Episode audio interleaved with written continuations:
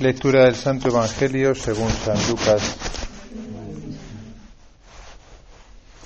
En aquel tiempo dijo Jesús a los fariseos, había un hombre rico que se vestía de púrpura y de lino y banqueteaba cada día, y un mendigo llamado Lázaro estaba echado en su portal cubierto de llagas y con ganas de saciarse de lo que caía de la mesa del rico. Y hasta los perros venían y le lamían las llagas. Sucedió que murió el mendigo y fue llevado por los ángeles al seno de Abraham. Murió también el rico y fue enterrado. Y estando en el infierno en medio de los tormentos, levantó los ojos y vio de lejos a Abraham y a Lázaro en su seno, y gritando dijo, Padre Abraham, ten piedad de mí, y manda a Lázaro que moje en agua la punta del dedo y me refresque la lengua, porque me torturan estas llamas. Pero Abraham le dijo, Hijo, recuerda que recibiste tus bienes en tu vida y Lázaro a su vez males por eso ahora Él es aquí consolado, mientras que tú eres atormentado. Y además, entre nosotros y vosotros se abre un abismo inmenso para que los que quieren cruzar desde aquí hacia vosotros no puedan hacerlo, ni tampoco pasar de ahí hasta nosotros. Él dijo, Te ruego entonces, Padre, que le mandes a casa de mi Padre, pues tengo cinco hermanos, que les dé testimonio de estas cosas, no sea que también ellos vengan a este lugar de tormento. Abraham le dice, tienen a Moisés y a los profetas que los escuchen. Pero él le dijo, no, padre Abraham, pero si un muerto va a ellos se arrepentirán. Abraham le dijo, si no escuchan a Moisés y a los profetas, no se convencerán ni aunque resucite un muerto. Palabra del Señor.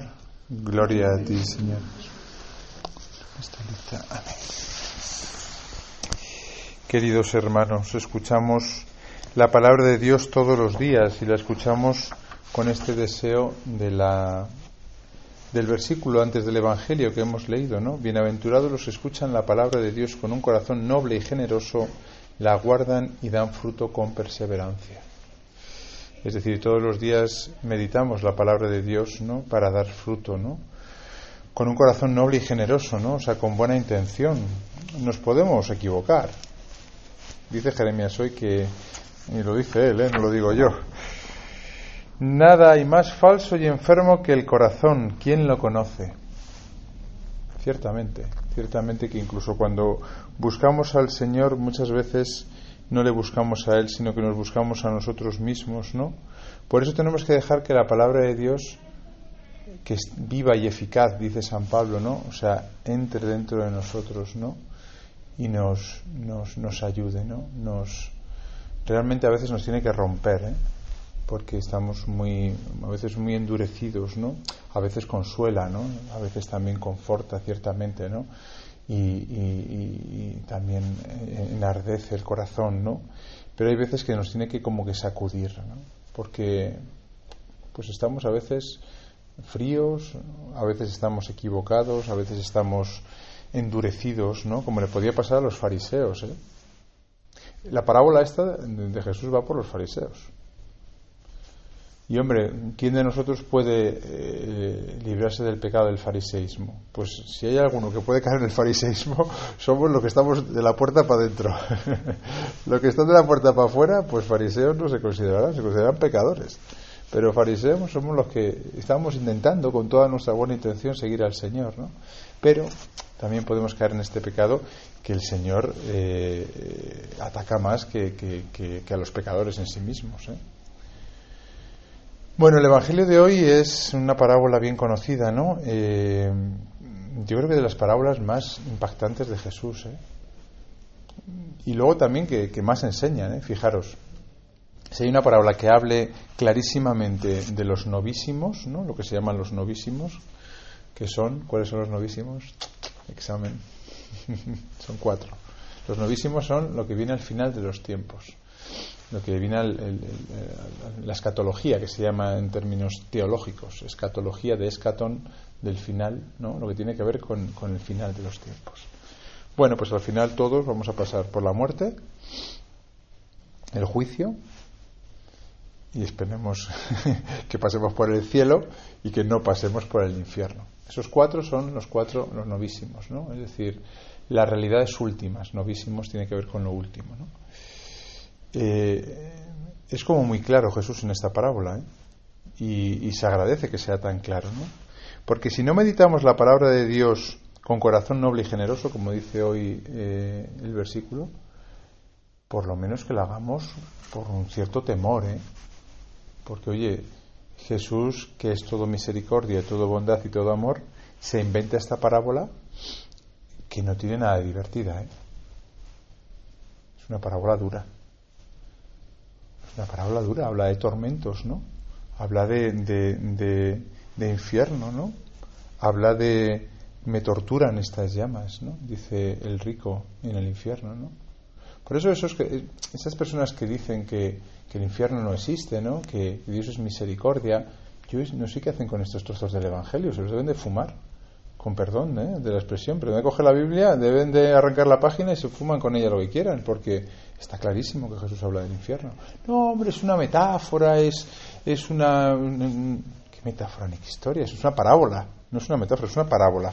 ¿eh? Si quieres hablar propiamente, la parábola es un ejemplo un ejemplo, una comparación clarísima, y hay muchas de Jesús en las que habla de que al final de los tiempos, después de nuestra muerte, habrá un juicio, y según ese juicio, unos irán al cielo, otros al infierno, y el purgatorio, que entendemos que es donde uno se prepara para el cielo, que es, bueno, pues es un sufrimiento, pero con la puerta abierta al cielo, nunca al infierno, ¿no? Vamos, y lo dice claramente aquí Abraham, o sea, hijo, recuerda que recibiste tus bienes en vida y Lázaro a su vez males. Por eso ahora él es aquí consolado mientras que tú eres atormentado. El juicio de Dios, que solamente él puede hacer, porque solamente él conoce el corazón, precisamente por lo, por lo que decía Jeremías, porque el corazón está enfermo. Y como el corazón está enfermo, solo Dios puede juzgarlo. Porque tú a lo mejor ves ahí fuera a uno que, que, que peca públicamente y lo hace públicamente y está mal objetivamente el pecado, pero tú no le puedes enjuiciar porque a saber lo que ha vivido esa persona, lo que ha, lo, que ha sufrido y por tanto comete sus pecados, pues porque no le queda otro a lo mejor. Por eso dice Jeremías también, yo el Señor examino el corazón, sondeo el corazón de los hombres para pagar a cada cual su conducta según el fruto de sus acciones. Ya está, punto pelota. Es el Señor el que, el que, el que enjuicia. Obviamente al pecado hay que llamarle por su nombre. Si una persona comete un pecado públicamente, eso es un pecado, pero no podemos juzgar el corazón de esa persona.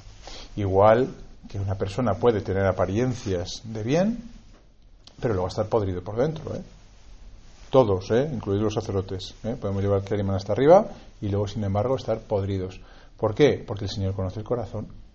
Oye, ¿quién ha recibido más gracias que los cristianos, que los sacerdotes, y hablando de, hombre, pues se espera que de quien ha recibido más gracias tenga una actitud de vida no más virtuosa mientras que el pobrecillo que está ahí detrás de la puerta pecando pues a lo mejor no, ha oído hablar nunca del amor de Dios ¿no? por eso solo Dios puede enjuiciar ¿no? y lo dice muy claro ¿eh? Jesús a, través de la parábola esta o sea ¿no? también a través de Jeremías que lo hemos leído es decir pagará cada uno según el fruto de sus acciones. Y hay un cielo y hay un infierno. Esto nos tiene que atemorizar. Hombre, pues está claro que si hacemos las cosas por temor, pues no es lo más ideal. Las cosas se hacen por amor, ciertamente, ¿no? Pero ¿está mal el temor? Pues yo no sé qué os enseñarán en esta escuela de educación, pero no está mal el temor, ¿eh? No está mal el temor. ¿Eh? Que hemos pasado hace 60 años en los cuales se les pegaba a los niños a la mínima de cambio, a que ahora se les pega a los profesores, vamos. Se va a pegar a vosotros, me parece es los grandes sufridores de las aulas, no los niños. Pues, pues no está mal que el niño tema un castigo, una reprensión si hace las cosas mal. Es muy lógico en el, en el plano de la educación.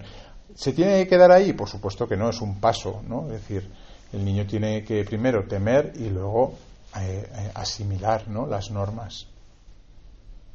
Y eso hoy en día funciona. Oye, que si no hubiese una serie de normas públicas, ¿os, creéis que si Hacienda no persiguiese a los morosos no iba a defraudar todo el mundo aquí en España? Si lo intentamos hacer ya con la Hacienda vigilándonos. Hombre, me vais a decir ahora que el temor no funciona. Venga, hombre. Y que eso es que quien lo diga es que no conoce el espíritu humano. Es bueno, pues como algunos, ¿no? Algunos listillos de despacho que no tienen ni puñetera idea, con perdón, de lo que es el corazón humano, que está tocado por el pecado y tiene concupiscencia y tiende al mal. Y por tanto, las leyes y el temor es un primer paso, es el pedagogo. Así lo llama San Juan Crisóstomo. Bueno, la misma escritura. Ahora bien, no nos quedamos en eso, por supuesto. Por supuesto que si nosotros hacemos el bien no es para evitar simplemente el infierno, sino, bueno, para buscar a Dios, para amar, para seguir a Jesucristo, para convertirnos en hombres y mujeres nuevos, ¿no? Ahora bien, no está mal, ¿eh? Lo del temor. No está mal. En los momentos en los cuales estamos débiles, tentados, nos pueden las pasiones decir, uh, uh cuidado. Que, existe un infierno, ¿eh? Que, que habrá un juicio, que todo se sabrá. Hay personas que dicen, ya aquí está la iglesia metiendo miedo. El otro día vi una película que está nominada para los Oscars, Belfast. Es muy bonita, la verdad. Es la, guerra de, vamos, el conflicto entre protestantes y católicos en Irlanda del Norte, ¿no? A través de la mirada de un niño, ¿no? Y hay un momento en el que dice, eh, los protestantes, dice una, una, una familia protestante, voz en off, no me gustan los católicos porque siempre hablan de miedo. Y es verdad, en la Iglesia ha habido momentos en los cuales se ha enarbolado la bandera del miedo como una manera de predicar. No digo yo que no se haya hecho, pero no soy capaz de juzgarlo, ¿eh? porque no, ¿quién es capaz de ponerse 300 años atrás y decir que estaba haciendo mal por predicar desde el miedo? Mira, amigo, no soy tan listillo como otros que se atreven a juzgar el pasado desde ahora, descontextualizando. Y la, imagen siguiente es justo un pastor protestante metiendo miedo en una homilía, que está muy bien hecha esa, esa, esa, esa escena, ¿no? Pues sí, sí, es ciertamente que el miedo, es decir, eh, ha formado parte del discurso de la Iglesia, pero también el discurso de Jesús. ¿eh? o sea, que Jesús da una calidad de arena, que te, te hablaba del amor y de la confianza en Dios, y a continuación te soltaba esta parábola que, amigo, que volver a leerla, que es muy clarita, ¿eh? Y además que es que está muy bien redactada, ¿no? Decir, Padre Abraham, ten y manda a Lázaro que moje en agua la punta del dedo y me refresque la lengua. O sea, como diciendo, dame el más mínimo consuelo en este lugar de tormento. Pues ni eso se le da. Ni eso se le da. Y esto sale del corazón de Jesús, misericordioso. Ni el mínimo consuelo se le da a ese alma en el tormento. ¿Qué es lo que pasa con esto de que la Iglesia solamente parece que mete miedo y tal y cual? Bueno, yo lo que creo es que vivimos como, como avestruces, ¿no? Con la cabeza metida debajo de la tierra, ¿no? Y entonces, ¿qué es lo que pasa? Bueno, pues que hay veces que cuando saco la, la, cabeza de la tierra y me, y me doy cuenta de la realidad, pues entonces digo, bueno, es que solamente solamente nos planteamos eh, la existencia de Dios cuando me toca la muerte o el sufrimiento. ¿Eso de quién es problema? ¿De la iglesia o de ti que vives con la cabeza metida debajo de la tierra? Pues hombre, si uno vive con la cabeza fuera de la tierra, hay momentos de gozo, momentos de consuelo por parte del Espíritu, momentos de gran paz y momentos en los que nos aprieta, ¿eh? Nos aprieta. Y no os extrañéis que en Cuaresma os apriete eh, eh, iba a decir el enemigo, pero al, desierto lo lleva el Espíritu Santo. Que tengáis pruebas, vamos, que lo paséis mal en cuaresma, porque el Espíritu también nos purifica. Nos quiere tanto el Señor que nos purifica y nos aprieta, y como tenemos el corazón enfermo, se encarga Él, pues eso, de, sanarnos, ¿no? De sanarnos, ¿no? Por eso que bien que estemos aquí, ¿no? Que nos expongamos a la palabra de Dios, ¿no? Cuando le dice el rico a Abraham, mira, por lo menos, por lo menos, también un único consuelo que es que mis hermanos no vengan a este lugar, ¿no? Le dice Abraham, ya tienen la palabra de Dios. No, no, pero si ven a un muerto resucitar, mm, lo creerán, mm, se convencerán mejor. Y dice Abraham, no. Y esta frase es de las más impactantes del Evangelio. Si no escuchan la palabra de Dios, no se convencerán ni aunque resucite un muerto. Es impresionante esta frase. ¿eh?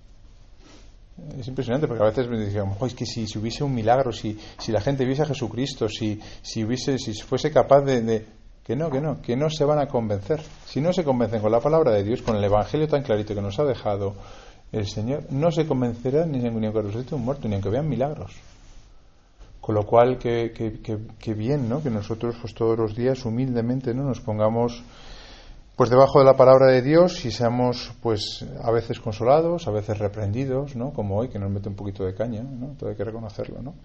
Pero bueno, también es verdad que el salmo que hemos leído es muy bonito, ¿eh? Dice, dichoso el hombre que ha puesto su confianza en el Señor. Hombre, pues nosotros nos dejamos reprender por el Señor porque hemos puesto nuestra confianza en Él, ¿no? Y si, y si ponemos nuestra confianza en Él, lo que dice también el Salmo, ¿no? Seremos como árboles al borde de la acequia, daremos fruto en su sazón, incluso cuando lleguen los momentos de sequía, ¿no? de prueba, de dificultad, de reprensión.